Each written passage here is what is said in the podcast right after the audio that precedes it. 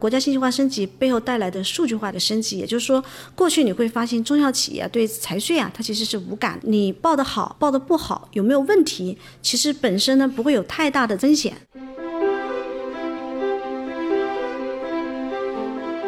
大流量平台里面有大量的小微企业在上面去做经营，这些企业呢，它有合规上面的一些诉求，再加上财税是中小企业本身的刚性的这个服务的诉求，也就是说，今天它是有这个服务需求在的。如果这个平台没有提供这个服务，它有可能在别的平台去做采购，反倒会造成企业跟这个平台的这个连线的这个问题啊。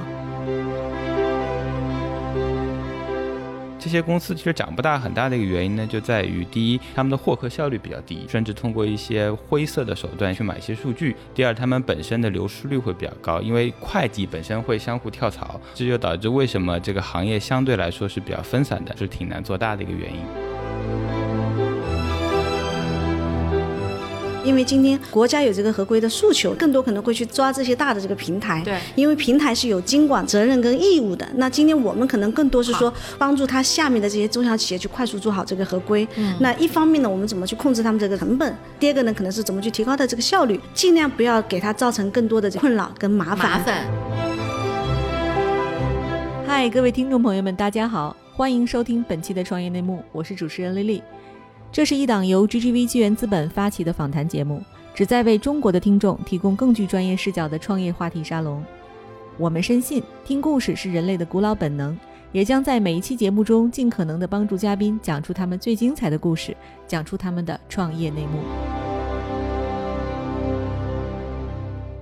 亲爱的听众朋友，大家好，欢迎收听本期创业内幕，我是主持人 Lily。本期我们请到的嘉宾是容易算联合创始人兼 CEO 上官春美。哎，大家好！以及我们第一次来录节目的 GGV 的同事哈，GGV 纪元资本的新任投资经理朱刚 Victor。Hello，大家好。啊，在开始录制之前，要不然请上官老师和 Victor 都分别介绍一下自己和您所在的公司吧。呃，大家好，我是龙运算的创始合伙人上官春美哈。我的自己的这个背景呢还是比较简单的，因为我就一份工作经历，在阿里待了十六年，也是参与跟见证了整个阿里从最初创业的这个精心到变成了一家伟大的公司。这个背后其实我觉得，呃，收获跟学习还是非常多的。也是因为阿里这个经历啊，让我其实也看到了很多中小企业今天在整个创业背后真的很不容易。所以我们其实，在创办这个龙易算的时候，其实是。有一个初心的，就是能够真的帮助到中小企业，所以我们龙易算呢，它的一个定位是一个企业的一个财税服务平台。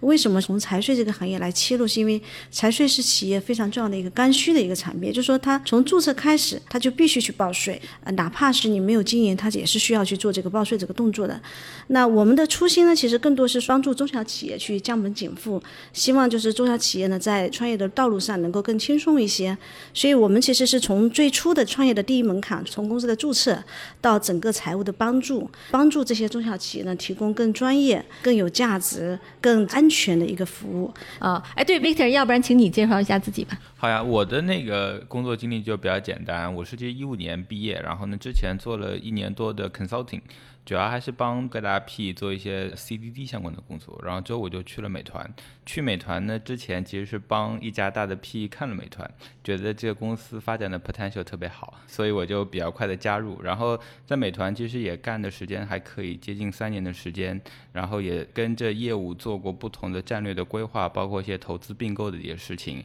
所以呢，其实，在美团这段经历还是帮我比较多的，能够更贴近业务，包括整个战略以及投资方面的一些工作，其实对我的帮助还是比较大。我是一九年八月份左右加入 GGV Capital，然后呢，现在跟着我的合伙人 Eric，我主要负责的方向就是整个企业服务。包括像 SaaS、像 B to B 这样的方向看的会比较多，然后容易算也是我加入公司之后投资的第一个项目。嗯，我想问问你啊，Victor，就是你为什么看 SaaS 选择了财税这样的一个方向呢？嗯，其实加入。G D V 之后，我觉得跟美团挺不一样的。在美团，其实我们的方向还是比较窄，基本上就是在整个大集团的生态体系内，比如说只能看餐饮的 SaaS，或者整个本地生活服务领域的 SaaS。但是加入大的基金之后，其实发现你的眼界会宽很多。所以其实我也当时 top down 是在想，有哪些方向是作为一家财务投资机构需要去布局的。那首先第一个方向就是我的市场要足够大。那财税很明显是一个千亿级的企业服务市场，里面有大几千万的中小微企业都需要代记账这个服务。所以我觉得这里面肯定是会有比较大的机会的，而且从另外一个角度看，就是这个行业里面现在的一些玩家，从整个布局，包括整个产品处于比较初级的阶段，所以就算我们投资一家新的公司，我觉得只要团队足够优秀，产品足够优秀，那长期看还是有机会在这个市场上跑到比较领先的地位的。对，我想问问二位啊，因为我自己对这个事情是完全不清楚。这个代记账这个这个行业，它是一个什么样的特征的一个行业呢？其实代记账这个行业呢，算是一个非常传统的行业，因为这个诉求啊，它本身就是在传统行业就存在的。就基本上你想啊，一家企业另一个财务的话，嗯，公司财务负责记账嘛。我先。对对对，其实是这样，就说这财税呢，算是一个企业服务里面的刚性需求嘛。也就是说，你今天注册一个公司，哪怕零收入，它其实都是要去报税的。嗯。那但是财务呢，它又是一个比较专业的这个事情。那一个企业，我们从分析来看，就是说一个财务一年下来，至少成本可能将近十万。就工资加社保加七七八八的一个费用，那我觉得一个公司如果今天它的营收没有超过两百万，或者说利润不够支撑的话，可能有可能他今天就不会去招一个这样的财务。而且最重要的就是，我觉得财务呢其实也不是那么简单，就是说今天你第一个招聘不是那么容易，第二个招聘完你怎么对财务去管理，包括今天如果这个财务一旦离开。它可能会产生一些交接，可能一些风险，就是如果这个企业不了解的情况下，它还是有很多的风险的。对。那今天其实中国呢，我们讲中小企业里面有近七八成的这个中小企业，今天都是通过这种第三方的这种代账公司去做的这样的一个财务的一些服务。对，就是不是就是理解？我有一次在那个税务局去打个税的账单，然后在门口就能收到很多那种小名片，是不是就是干这个的这些人？是。那等于其实这事儿要把这些人全都给整合到您的平台上吗？还是让他用您的软件？是哪种模式？对我们今天呢是其实是两个维度，第一个维度呢是说，因为其实过去我们可能都知道，就是说财务它是一个比较冷落化的，背后的这个服务的会计决定了这个服务的这个水平。就是多大规模的公司开始启用自己的这个记账的这种会计呢？呃，其实大部分的企业，我在想，就是如果说它的年收入或者说它的净收入没有超过一百万以上的话。基本上不会去自建这个财务团队啊，也有很多的公司它是这样的，它规模到了一定的程度，它可能内账会做一些这样的一个记账的人员，但是它的外账报税这块，它还是会请这个专业团队来帮他做这件事情。对这个东西，它的门槛是什么呢？为什么要有一个专业的团队来做，不是自己建的？呃，这里面刚刚我们在讲到，其实就是两个部分，第一部分呢就是从企业的成本来考虑，第二个呢是从专业的角度是说，因为企业本身它对这个财务专业不了解，它其实很难去很好的去管理。因为代账公司它专业的机构呢，它本身它会设这个团队，它会有这个管理的机制在里面。嗯，它一方面呢保证这个报税的这个专业度，但另外一方面其实呢，它也有一个安全度的问题，因为很多的财务其实出问题啊，都是内部出问题。是是是是，对 对对，因为这里就是说，大部分小企业它很难有一个团队，它可能更多就是一个人。对，刚才咱们讲到说，就是要等规模大一点，然后呢，您这才会有一个自建的团队，是吧？所以外包，我理解是一个比较常见的这么一个现象啊。对，其实也叫做财务的一个。共享吧，我觉得其实未来这样的一个市场可能会越来越普遍，因为随着这种电商的这种个人的这种职业群体越来越多，其实。第一个呢，市面上没有那么多的这个财务来去提供这样的一些专业服务。对。那第二个呢，其实是说，就像我们刚才讲的，如果这个企业它自招的话，第一个它的成本很高，第二个它必须是自己具备这个专业去保障这个账务的这个安全。嗯。第三个，一旦这些人员离开，中间的交接怎么去保障这个衔接中的这个问题，其实可能都是一个很大的一个企业痛点。对。哎，对，Victor，你当时看这个市场，你有去调研过那些代记账公司吗？他们是一个什么样的生态呢？对我其实当时去走访过一些我们的代记账服务，包括也通过一些访谈了解了一些或大或小的。那这个行业其实挺有意思。如果把这些代记账公司分层，那最大的其实可能有上万账套的一些比较大的代记账公司。那大概多少人呢？嗯，这个可能得有大几百人，或者有一些做到大的可能要接近一千人，因为它的服务的账套数会比较多。对。然后另外一些呢，可能是一些比较腰部的，可能在小几千。嗯。啊，然后还有一些大量。呢是尾部的，在大几百甚至四五百左右，这群人其实是最多的。嗯，然后其实很多三线城市或者四线城市的服务商，也就是这个体量。这些公司其实长不大，很大的一个原因呢，就在于第一，他们的获客效率比较低，对他们需要大量的 call center，甚至通过一些灰色的手段去买一些数据，嗯，然后才能获取到这些客户。第二，他们本身的流失率会比较高，因为会计本身会相互跳槽，或者自己有几十户或者一百户之后，他就会跳出去自己做个人的会计，他有客户资源嘛，嗯，所以其实这也是中国一个比较普遍的现象，嗯这就导致为什么这个行业相对来说是比较分散的，而且那些几百户的服务商是挺难做大的一个原因。对我这听起来特像美团干的事儿，是吧？比如说我原来我们家楼下可能一堆的夫妻老婆店，你也不知道他卖这个餐好吃不好吃，他也没有办法更好的去像这个，比如说物理半径两公里之外就没人去他那儿吃饭了。但现在有了美团，他可能现在不是有很多那种餐饮的那种软件嘛，就他会帮他改造成一个外卖的品牌，然后你其实就已经有品牌了，可能半径五公里以外、十公里以外也不要紧，反正有外卖员帮你解决了整个的知名度和获客的问题，是吧？对，我觉得这个比喻有一点类似，其实是就美团其实本质是帮助消费者能够找到更合适或者更匹配的商户。对，其实是做一个价值匹配的工作。嗯，然后它基于这个呢，后端也完成了很多这个服务更深入的事情，比如说履约的闭环、支付的闭环，可能还有一些其他的增值服务。那容易算这个平台其实本质是有点像的，它也其实是帮那个终端的企业发现什么才是更好的服务商，我应该找谁去做。就这个事情，其实大家本质是一样的。但是容易算在整个过程当中，其实我觉得比美团的把控会更加深入。就是它服务是全链路，它的链条其实更长，而且它的交付周期是更长的。美团可能一单交付完就没了，对，你除非到下一单再开始。对，但如果是代记账这个服务，基本上每个月一次，我都需要报税，我需要做账，对吧？而且第二年肯定要续费，所以它是全生命周期的把控跟服务，所以这个我觉得还是有些不太一样的地方。对，所以这是企业服务的一些运营上的这个独特的优势了哈。对，那我就问问上官，就是您觉得这个容易算这样的一个，就我们讲是一个 SaaS 软件吧，它能够帮助这些小的代记账公司解决什么样的痛点和诉求呢？呃。刚刚这个那个 Victor 也在提到说，代账公司它有很多的痛点啊，因为首先第一个确实他们在拓客难是一个他们最大的一个特点，因为接下来大家都知道，因为尤其是整个疫情的这个变化以后呢，其实我们讲整个线下的中小企业，我们的增量其实是在急剧的做一些缩短的，包括有一些存量的这个用户啊，其实有一部分也是有一些注销。那这样的话呢，其实对整个代账公司来讲，其实它的用户量在缩小。那同步呢，另外一个呢，因为大家知道代账公司过去的获客啊，基本还是靠定销。嗯，那电销的话呢，其实现在有两个维度啊，一个呢是因为运营商的管控，其实电销越来越难去做这个拓展了，基本上就是你电话都被控制了。第二个呢，是因为说大部分的企业呢已经非常排斥电销这样的模式，因为首先这种方式真的又重。是吧？成本又高，那其实他们在这个拓客上其实就会受到这个阻碍跟局限。但是现在其实大部分的这个随着这个互联网商业的这个发展，越来越多的企业其实是更愿意接受线上的这种交易的这种方式，能够有更多的这个平台来背书，确保我的这个服务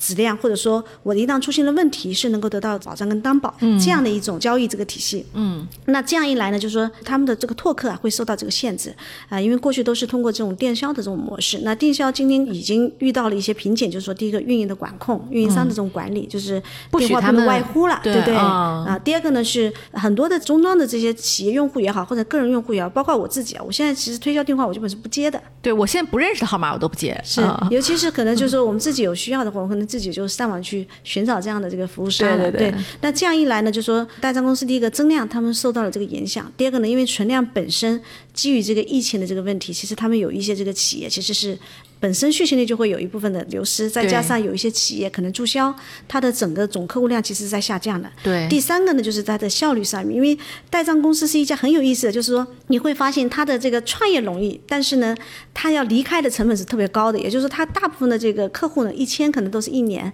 它有需要去做这个长时间的这个交互。嗯。但它必须去养大量的这些后端的服务的人员。嗯。如果前端的拓客不能够足以满足到后端的服务的这个成本的情况下呢，很很有可能他今天就会生存非常的难。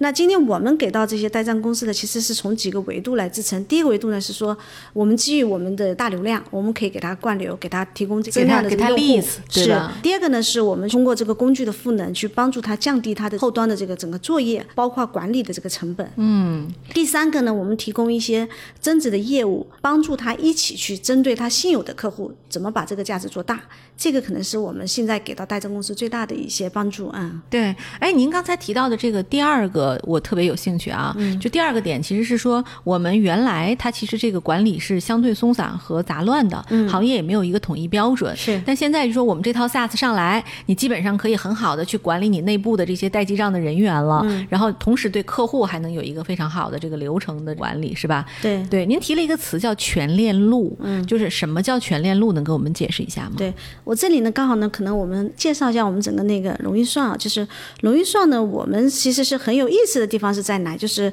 我们今天呢，其实更多是在做几个端的这个赋能。首先呢，第一个呢，我们是跟这些大的这个流量平台去做一些这个合作，因为本身大流量平台里面有大量的小微企业在上面去做经营，那这些企业呢，它有合规上面的一些诉求，再加上就是说本身这些企业跟这些平台它有一定的信任度，那再加上财税是中小企业本身的刚性的这个服务的诉求，也就是说，今天他是有这个服务需求在的。那如果这个平台没有提供这个服务，它有可能在别的平台去做采购，那反倒会造成企业跟这个平台的这个连线的这个问题啊。对，哎，我就问问啊，这不好意思打断一下，嗯就是在过去的话，企业如果想找一个代记账公司，他怎么找这些人啊？原来更多呢都是通过我们在讲的朋友的一些介绍。啊，啊或者是通过一些代账公司呢，找到一些工商的一些信息跟资料，就主动通过主动的只要我去打电话。我我注册了一家公司，马上就有人来找我了，说你要不要代记账，是吧？对是的是的哦是的哦嗯嗯太传统了，这行是是是我很难想象，就是在互联网已经到了二零二零年的时代，这个行业还没有被变革啊。您觉得这个难度在哪儿呢？对，其实今天呢，我是觉得是这样的，就是整个财税行业啊，为什么会要面临这个升级？它其实是基于国家的信息化的这个升级，因为第一个呢，国家信息化升级背后带来的这个数据化的这个升级，也就是说，过去你会发现中小企业啊对财税啊，它其实是无感的，也就是说，你报的好，报的不好，有没有问题，其实本身呢不会有太大的风险。就是电商这个领域，当时是有很多的税务流失的。是但是现在国家是从哪年开始抓这个事儿，我不知道哈。你能不能给大家讲讲这个历史？其实那个呃新电商法的出台，也就是一八年我们一月份的时候，其实国家出台了这个新电商法。因为电商法我们在想，就是说，因为这个群体啊，就是我其实之前是在阿里的，我原来也参与了，就是当时跟那个工商税务的一些沟通。因为其实，在零八零九年的时候，其实已经一直在提倡着这个电商是需要去交税的。但是在那个时候，因为说实话，其实电商也在刚刚发展过程，如果说太早去税收这个要求的话，很有可能会让这个行业。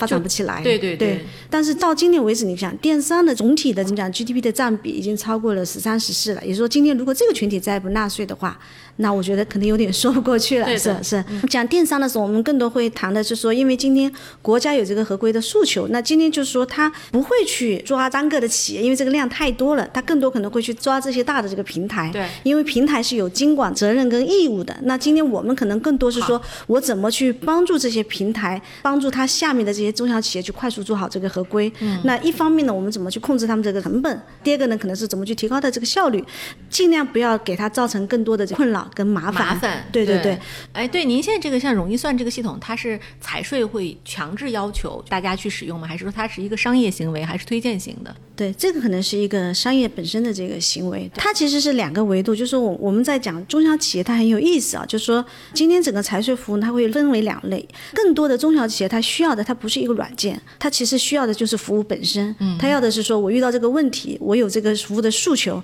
那谁能帮我把这个服务做好？他具具体是用软件还是用人，这是他不管的。所以更多的他需要的是服务。那可能中大型的企业，它今天本身它其实是有财务的这个人员或者有这个会计在的，它可能需要的是一个工具，怎么去提高它的这个作业的效率，怎么帮他做好这个后端的财务的管理，这个可能是有个差异化的。那今天其实我们更多的系统呢，就是我们这个平台呢，更多是给中小型企业提供这个服务，帮他解决我们在讲共享服务这个问题，降低他们的财务的成本，并且能够提供更专业、更有保障。更有价值的这样服务的链路给到对方。对，您会给这些就是代记账公司评分吗？像美团的商铺一样啊？那那肯定，因为其实我们跟那个美团呢有些一样的地方，但本质也会有很大的不同。因为美团呢是这样的，它更多是说我我提供了这么多商家，那由这个消费者去自由的选择，最后呢可能我会有满意跟不满意。但今天因为财税这个服务，它本是一个专业性要求特别高的这样的一个服务，那我们今天整个这个龙运算的最大的核心保障是我们对整个交易的这个后端的这个履约啊，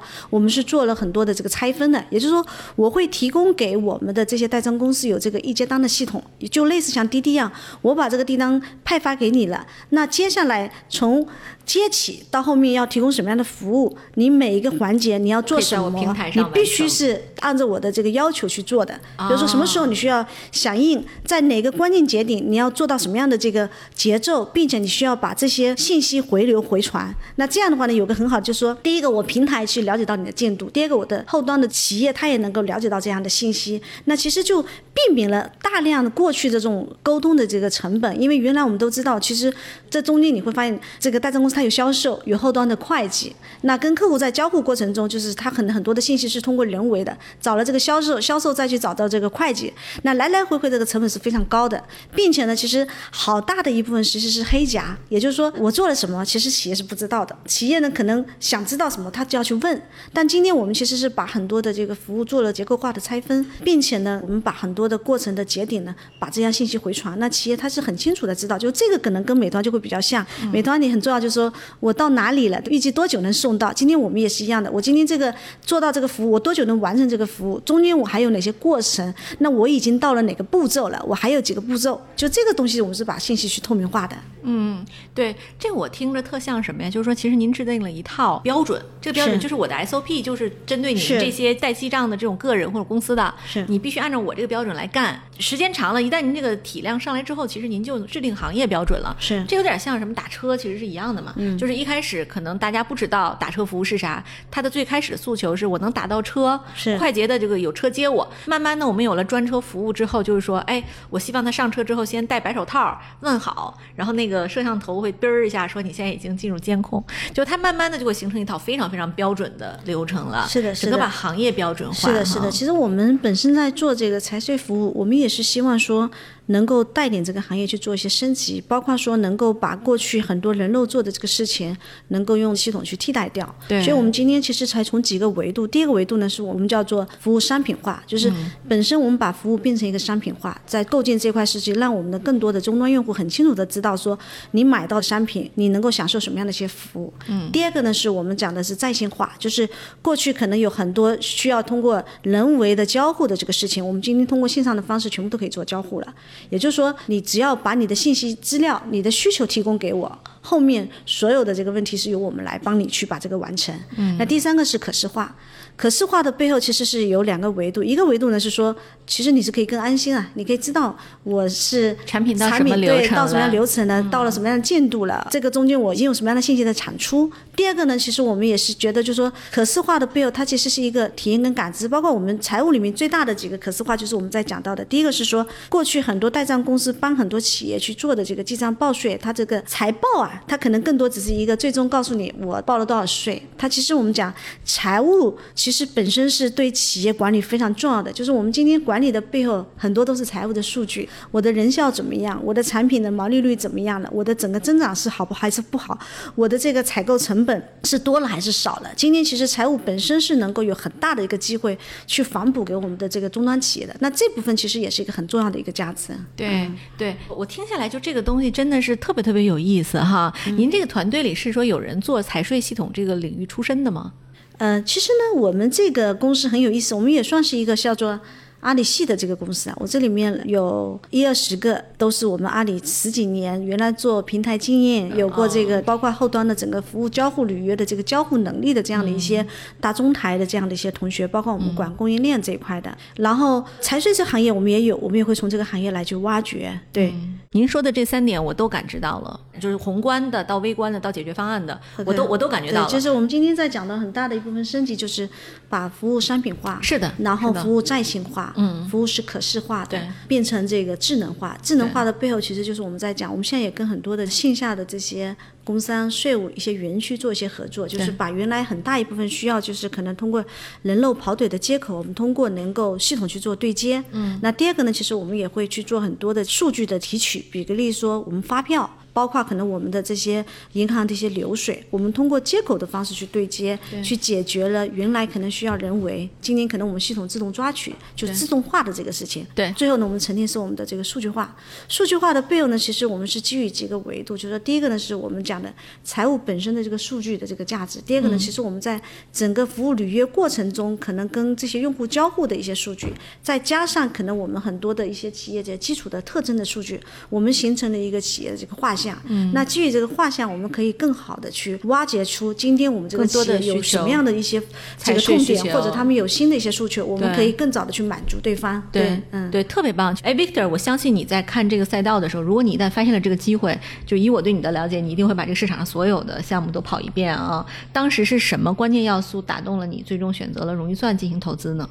呃，说实话，就整个 GGV，包括我和其他同事都跟这个行业里的这些其他的友商都应该有过交流，可能有些是好几年前都聊过，之前一直没有出手。最核心的原因其实也在想，就这行业里的友商无非其实做这么几个模式，一个是做工具型的，嗯如果纯做工具型，其实我们觉得它的延展性是不够的，嗯而且这个工具不是一个重工具，是一个标准的相对比较轻的一个工具。那从这个角度来看，你就很容易面临你价格战，对吧？就是因为你的进入壁垒相对比较低。另外一种模式呢，其实是纯加盟的模式。那这种模式其实我们也看过很多其他不同行业的这些公司也都在做。那最核心的原因就在于对加盟商的把控。因为一开始你通过培训、通过服务、通过赋能，其实是能够有一套 SOP 的流程，教会整个加盟商去获客、去做运营。但是，一旦会了之后，他其实很难持续对你付费，因为你的价值其实已经利用完了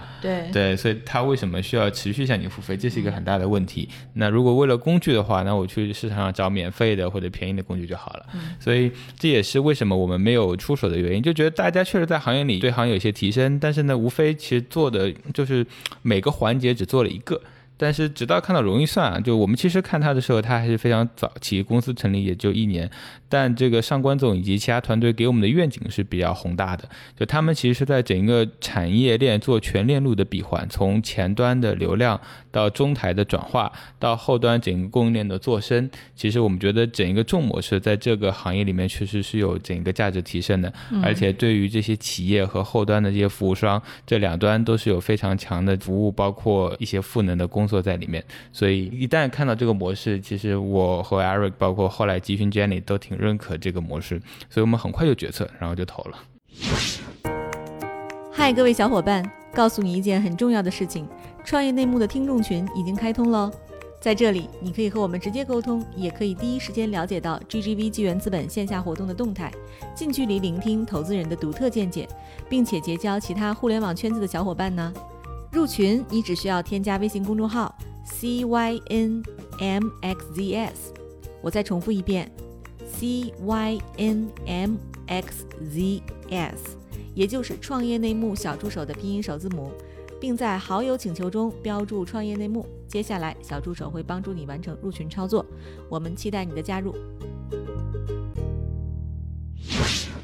上官总，就是您看，您还记不记得您的第一个大客户当时是谁？您能给我们讲讲您怎么获客的吗？其实我的最大的客户是，说实话是从我的老东家阿里开始起来的。那可以说说阿里云吧，因为阿里云呢，它本身现在是一个 to B 的一个交易的这样的一个平台。嗯，那原来呢，他们可能更多是围绕的，其实以域名、网站、服务器这条链路去做了这样的一个串联。嗯。那当时他们也在想，就是有没有新的一条路径，比如说从工商跟财务呢，其实相当是说从更小、更初创的这个企业就开始做连接。那这样的话呢，对它的整个增量的拓展，其实会带来更大的帮助。但今天其实阿里本身要的，它并不是一个单一的财税服务，也并不是要一个单一的这个系统。我们当时也跟那个阿里在谈的时候，就是从几个维度嘛，我们当时在讲，就第一个呢，因为从平台来讲，它一定要考虑一个问题，就是说数据的安全；第二个呢，要考虑这个用户的归属。他可能会更多去思考说，我这个用户买了这个服务以后，怎么去保障这个服务的这个质量？一旦产生了这个服务的问题以后，谁来去做兜底？那它基于这部分呢，其实因为我们对整个这个平台是相对是可能比较了解，所以我们当时啊、也给这个平台出了一套系统，就是说它其实是几个维度。第一个维度呢是说，本身它是可能是需要一套票账税的这套做账系统，因为有这套作业的这个系统。第二个呢，它是有另外一套，就是说我们其实是通过前端的交易到后面服务质量的交互履约管控的这套系统，就是我们从前端怎么样的资源进来，怎么保障这个资源转化，变成订单，订单完了会分发到谁去做服务。那这个服务的人的整个过程的建度是否他能够把信息能够透明化，然后最后呢数据能够沉淀，把这些数据返回来，能够帮助这个平台能够更好的去做好企业的一些服务，包括企业粘性上的这个拓展跟需求的这个挖掘。看着像一个销售 ERP，是不是，Victor？就是销售 ERP 其实是在是中间这一层，就是平台本身有非常大的流量，包括阿里云，因为它本身做域名、做服务器，它其实在容易算之前是不太有工商财税这个模块的，是对啊，它更多还是在卖它原来比较擅长的东西。但从平台本身的角度来讲，阿里就是 help small business 嘛，他想把整个服务链路做得更深，那财税是一个需求最刚需而且频次最高的事情。是那以前阿里没解决这事儿吗？呃，过去呢，因为阿里其实它是是以这个商品交易为主。那到了阿里云的时候，它更多可能是说，其实是从这个基础，啊对对，域名啊、服务器啊，对一些基础建设上面的一些需求。我要早知道我也去创业，这就 这这我就卖给阿里呀，对吧？这太大的需求了。对但是呢啊，，其实这个事情还是比较难的。就我其实跟阿里的同事们也都沟通过这个事情，包括我个人其实也在大公司了。你在大公司推动一个从零到一的这个动作。对啊，你你需要对于大公司有比较大的 incentive 在，他为什么要帮你做这个事情？对然后以及怎么从零到一一起共创，把这个模式创新出来。我这个其实是有比较大难度。就刚才你说的这个 ERP、CRM，那个其实是中间这一层。对那核心我整个链路怎么转化，这个是需要大家去思考的，因为这个东西其实没有我们想象那么简单。就之前我们一开始投的时候还觉得工商财税注册可以静默转化，对吧？其实是不行的，在里面你需要很多的财税知识的沉淀，然后才能提升你的转化率。所以在这个过程当中，我觉得公司是跟大的平台一起共创了很多事情的。对，所以说这个你看，如果有了这样一个有力的合作伙伴，对于我们来讲，就产品会不断的进行进一步的迭代和优化。对它也会变成你一个标杆。比如说，我能服务阿里云，我其实就能服务京东云，我也能服务更大型的一些什么基建什么这种公司啊，比如说碧桂园啊、贝壳呀、也可能都将来成为我们的这个用户。对，其实啊我们最初在跟阿里共进这套系统的时候，我们前前后后花了大半年的时间。嗯，但今天我们再把这个产品去复制的时候，基本上我们从开发到履约两个月左右，应该就可以完成了。对，啊，所以我们对于公司来讲，每一个需求都是定制的嘛。呃，其实我们今天的这些链路呢，它其实是一个可复用的，就是我们在第一道账可能是做这个开发，而且为什么当时选阿里来做事情，是因为基本上阿里呢，它的这个平台啊，跟很多市面上其他的平台，他们的结构啊，基本上是差大同小异的。嗯，其实这里我特别还想分享，就是我觉得除了这个系统的这个共进以外，其实本身在运营跟后端的这个交付能力，也是一个非常大的挑战。嗯，那最初其实我们在运营上也做过很多的这个方案的试点，一开始呢，我们跟平台打出了这个叫九块九，就帮你去做这个工商的这个注册，哇，流量非常的大。但是我们一伸进去，发现很大的问题就是很多可能买卖公司的这些企业啊，包括我们讲下至什么十几岁的这种高中生，也有六七十岁的这种老奶奶，因为特别便宜，大家都可能就想说我新先上注册一个先注册一个公司。但是这个过程呢，我们后来就否决了。对对对中国 对，也也是走喜欢占位。对对对，走过一些弯路。对，后来呢，我们其实就重新做了一个调整，就是说，第一个呢，你要注册公司，必须你是要绑定你的这个代账的一个服务。那把门槛的提高以后呢，就是只有那些真心是有这个经营公司的诉求的公司呢，就是筛选进来了。啊，这这是一块。第二块呢，其实我们在做整个交付的时候，也会面临另外一个问题是说，线下的这个服务的这个要求跟线上的这个差异还是非常大的。嗯，因为过去我们都会发现，就线下你交付出去以后，对方如果说可能联系晚一点或者什么问题，其实你也没有办法。但线上是不同的，就是说今天如果你服务的不及时，或者你服务不到位，他马上可以投诉你，马上可以去退款。其实我们今天讲的线上的服务的能力本身就会有更高的一个要求，求。所以今天我们也是希望说，通过跟这个阿里跟我们线上的这种方式的合作，把我们的服务的这个能力啊做到最高。那今天我们再把这套标准去复制到线下的时候，它就可能是更容易了。各位亲爱的小伙伴，你知道吗？除了创业内幕之外，我们还出品了一档英文播客《Evolving for the Next Billion》，由 GGV 纪元资本的管理合伙人童世豪和市场经理 Rita 杨主持。如果你对东南亚、印度、美国等海外市场感兴趣，欢迎收听来自当地头部创业公司 GVC 的声音。收听及订阅，您可以在我们节目顶端找到 GGV 的小馆，点击进入就能看到我们出品的这档节目了。欢迎喜欢收听英文播客的小伙伴点击订阅哟。我在录制咱们这期节目之前，其实我上如意算的这个官网去看了一下，咱们官网上呢提到了一个很有趣的商业模式啊，叫既做 SaaS 也做线下服务。就是咱们的获客模式呢是线上导入，就是国内主流这个呃一些平台的流量，对于这个生态链路中的一环呢，就特别是这种传统代记账这些合作伙伴来讲，就这种流量它的价值。到底是什么样的呢？其实呢，我们刚刚在讲，其实农运算更像是一个撮合平端。前端呢，我们跟大的平台合作，获取了这些企业的这些用户；那后端呢，我们会去找到这些服务商，通过我们对他们的服务的交互的要求跟制定这个标准，以及说系统工具的这个支持，来保障这个服务质量啊，来做这样的一些撮合。那线上呢，我们就不讲了，因为随着互联网的这样的普及，越来越多的人其实更愿意通过线上去做交易，因为线上交易就我们刚才讲。它可能更透明，它可能对于这种服务的这个履约要求会更高。那我们今天可能是希望，就是说通过线上的这套服务的能力，包括这套系统，我们也能够去复用到我们的线下的这些服务商。为什么？因为他们本身现在手上是有大量的这个企业的服务的。那今天如果他不做升级，很有可能他今天本身他原有的这些企业，他也可能会上放到线上。那今天就是说把这个能力提高以后，我把这部分本身复用给到了这些代账公司，也就是他可以。基于这个线上的服务能力，他今天可以提供给到他的这个过去的这些合作的这个企业，那这样呢可以拉平啊，特别有意思。就是其实终端用户在倒逼着这个市场在做变化，对不对？是，就是说如果你这个代记账公司不给我用这系统，我就用别人的了，反正你们的服务差异也没有那么大，是吧？是。这我听着这这就是像一什么呢？就好像说过去我在跳蚤市场买东西，现在在闲鱼买东西，就它有标准了，有平台了，我好歹有一说理儿的地儿了，是吧？啊，对，特别好玩。对，那就是其实我我还看到就融预算的业务。目前覆盖了二十六个省，包括这个两百二十个城市。其实这种线下的这种服务网点，对融预算来讲，还是一个比较有意思的一个创新的啊。我很想问问您，就这个布局线下这一块的意义是什么呢？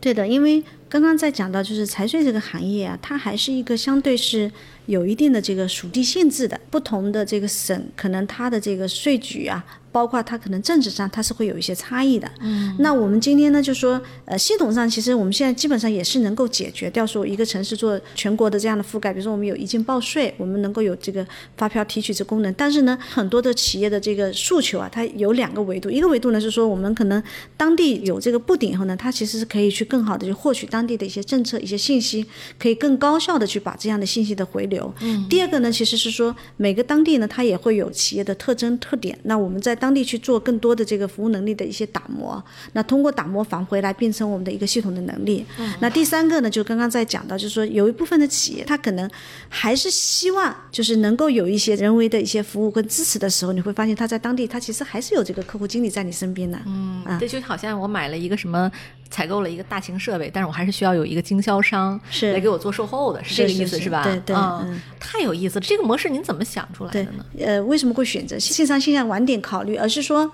第一个呢，我们其实是要建立我们的整个农预算的核心用户池嘛。那第一个用户池呢，其实我们讲的是通过线上的这种增量的这个市场，本身这部分客户原来他就没有这个服务商的，那这部分是空白的。那我们今天快速把它占有。那还有一部分的企业今天可能他有这个服务交互的，那这些交互的这些服务商，它本身是遍在全国各地的。那我们现在就是通过全国各地的服务商的这个招募，把这些线下的这个代账功能上放进来，因为我们的目的是为了上放他的这个企业户。我知道了，其实这个说白了是源于您多年在阿里铁军的经验，就是您的经验和您的职业的这个本能告诉您说，我线下其实像铁军一样打到这个城市里去，我才能把这个市场占牢，是这个逻辑吗？其实本质不是，过去因为。代账行业，它我们在讲，它是一个很人肉的，也就是说，你一个杭州，你不同的跨区，它可能很多服务都做不了，因为它这个成本太高。啊，税的本身也不太那个税税法也不太一样了，是吧？对对对，原来每个区的政策也不同。第二个呢，就是它的服务的覆盖，因为过去它是靠人为来服务的，它有个覆盖区域的问题。但今天因为我们要去占领这个线下的这个存量这个市场，因为我们有两种方式，一种呢就是说我们逐步把这些人上放到线上，需要一个更长期的这个阶段。但另外一种最快的方式什么呢？我把那些给这些终端企业做服务的人快速的上放进来。通过上方这群做服务的人，把他手上的这些企业也上翻，这个是最快的效率。那这群人本身就是散落在各地，对，其实是一种增长。对对对，这是一个。第二个呢，可能确实也是当下，说实话，国家的这个很多的地方，它可能还没有办法做到说，就像你看，杭州跟深圳应该是属于信息化最好的一个城市，但还是有很多这些可能三四线的这个城市，它今天可能还不具备这个信息化对接的这个能力。对，这个时候它其实还是有一些人为的这个补充的。是的，是的。你有没有一些数据？就是比如说，我们用了容易算之后，这些服务商他们节省了多少的成本，或者提高了多少效率？其实是有的，因为过去呢一个传统的代账公司，它的主要的这个成本其实就是这个会计人员的这个薪资嘛。对他们原来一个会计正常也就只能是做个三十家到五十家的这个账。可能已经到了它的极限了，因为这个背后他还需要去理票，对，需要去跟很多客户的交互沟通，需要去做账，需要去报税，他其实工作其实是非常的满的，而且中间你会发现他很难有更多的给客户的一些反哺的这个赋能的这个时间。对，那今天其实用了我们的这个系统以后呢，我们目前来讲就是平均啊，我们其实还不是一个最高效。如果我们可以去把这个用户去做分成，比如说零报税，我们今天系统上可能一个人就可以覆盖掉一千家的这个企业，那我们去做。综合来看，对，对我们讲综合，可能就是说他也会有一般纳税人，由于小微，累加起来的话，一个人至少我觉得做到一百二到一百五十个账是没有问题的，因为我们在讲的它有几个维度，因为财税这个行业。看着它虽然是一个很个性化的一个事情，它本身 bill 它其实是一个有点标类这个产品，因为呃你的收入对，因为你的你进项销项你怎么去做抵充，你的毛利率你最终是要去缴税的。不同行业不同地区它的税率相对也是客观的，是标准的，所以其实它相对也是一个标类这个产品，对对。但是呢，就是说我们这个系统以后呢，它也有一些更好的地方，是说因为我更早的去获取了你这样的一些信息数据以后，我可以更好的帮这个企业去提早去做很。很多的规划，比如说你这个月你的收入更高了，对不对？但是你可能又没有这个呃成本的这个这个在里面，就是你可能是知道本月你可能收入会高的，其实你过去中你把很多的一些费用成本，其实你可以考虑放在这个月去做一些抵扣，就是就像我们在讲的，我们接下来肯定也在思考做一些这个。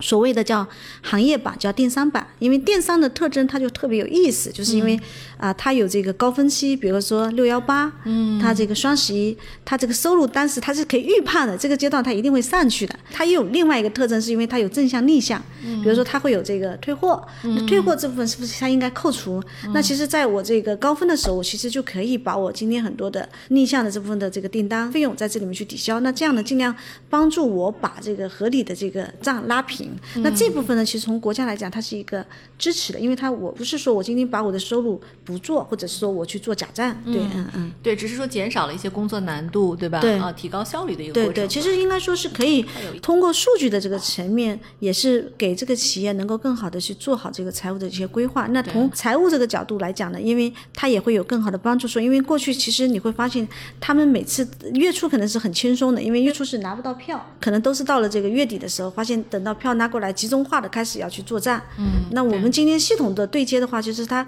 更早的把很多的信息去做采集，可以更早的去做好这样的一些账务的这种规划的处理啊。对，嗯，那我就问回一个这个咱们跟融资有关的事情啊，嗯，就是我相信现在这个税法这个大局势下，包括容易算一些产品的独特的特征，应该有很多 VC 来跟您聊。您还记得当年为什么选 GGV 吗？呃，我觉得两个维度吧。第一个呢，我觉得可能跟中钢，我觉得还是比较缘分的，对，因为中钢原来也是从这个美团出来，对，对我们等平台的这种思维，他特别了解。就是我们当时跟他一谈的时候，就是我们的获客模式，我们继续通过跟帮助这个平台的这样的一个赋能，然后去获取这样的一个增量的市场。那通过这个增量，我们再加上我们的工具以及扶持的能力，去更好的去。帮助我们的线下的这些服务商，通过线下服务商去把存量的这个能力放放进来。来。这些这个背后的这个链路呢，其实很容易达成了这个有更多的这种共识的这个层面。对，第二个呢，我觉得还有另外一个缘分吧，因为当时 GGV 零四年的时候就投了这个。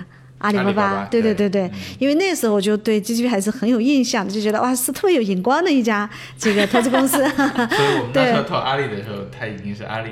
工作了四年是是是是是，所以当时我一听 GGP 第一印象里面就觉得特别有感觉，对对对，谢谢谢谢，嗯嗯，对，所以总的来说，您判断还是说基于这个 VC 对行业的了解，是吧？是。我们非常骄傲的向大家推荐 Victor，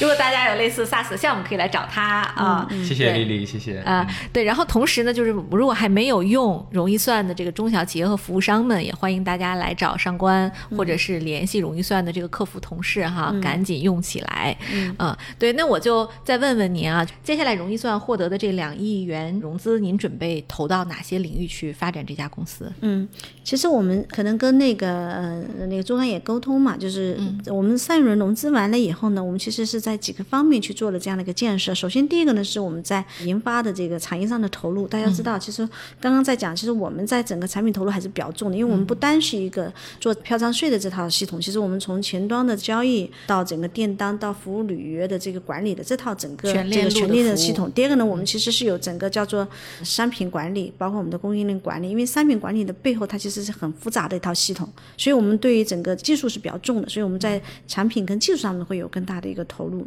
那第二个大部分的投入呢，其实我们在讲，就是我们今天说的是要帮助这个行业去做这样的一些升级。嗯，其实是对于整个服务的研究，包括我们如何把这个服务能够做成更好的结构化，能够把它做成更好的这个可视化，包括我们怎么样。去做智能化这件事情，其实我们会做一些投入，因为今天你会发现，龙运创里面我们自己还保留了大几十号的这些专业的会计，那他们自己也会去做这样的一些摸索研究，包括自己也会去做一些这个服务的这样的一些能力的沉淀啊，这是我们的第二部分的投入。第三部分呢，其实我们是在整个供应链打造上面。那一个呢，是我们会线下会去增加一些渠道的这个人员，去快速的把更多的这些优质的供应商能够去 BD 进来。那第二个呢，因为我们是愿意帮助他们提升去做赋能，就是说我们愿意就是说，第一个呢，我们在这个结算价上去做一些让利。那同步呢，我们也希望就是他会更有动力把服务做好。那同时呢，他愿意配合着我们的新的这样的一个服务标准。达到我们新的一个服务的这样的一个要求，去去提供这样的一些服务。对，太好了。那我们就如果说我是一个服务商，我现在想找到容易算，应该从什么渠道找到咱们呢？那今天其实我们也会有几个，第一个我们龙运算的本身有我们龙运算的官网啊，我们有龙运算的这个 A P App 啊，我们有这个呃龙运算的这些小程序，包括我们的公众号都可以来找到龙运算。嗯，其实今天找龙运算有很多的这个途径，包括像钉钉，你通过这个服务的市场还是应用市场，还是阿里云经历，你通过工商、财税、园区的服务。包括我们今天看到的，就是其他的一些拼多多啦、淘宝啦，很多的这些平台都可以找到我们龙运算的这个身影。嗯，哎呀，我现在听下来就是真的很激动哈，我很期待就是未来容易算可以把这个行业变得更标准，然后呢，也让中小企业能够专心去做生意，把这些冗繁的财税的工作留给专业的容易算去做。嗯，好，本期节目到此结束，谢谢大家，再见。谢谢，谢谢，谢谢。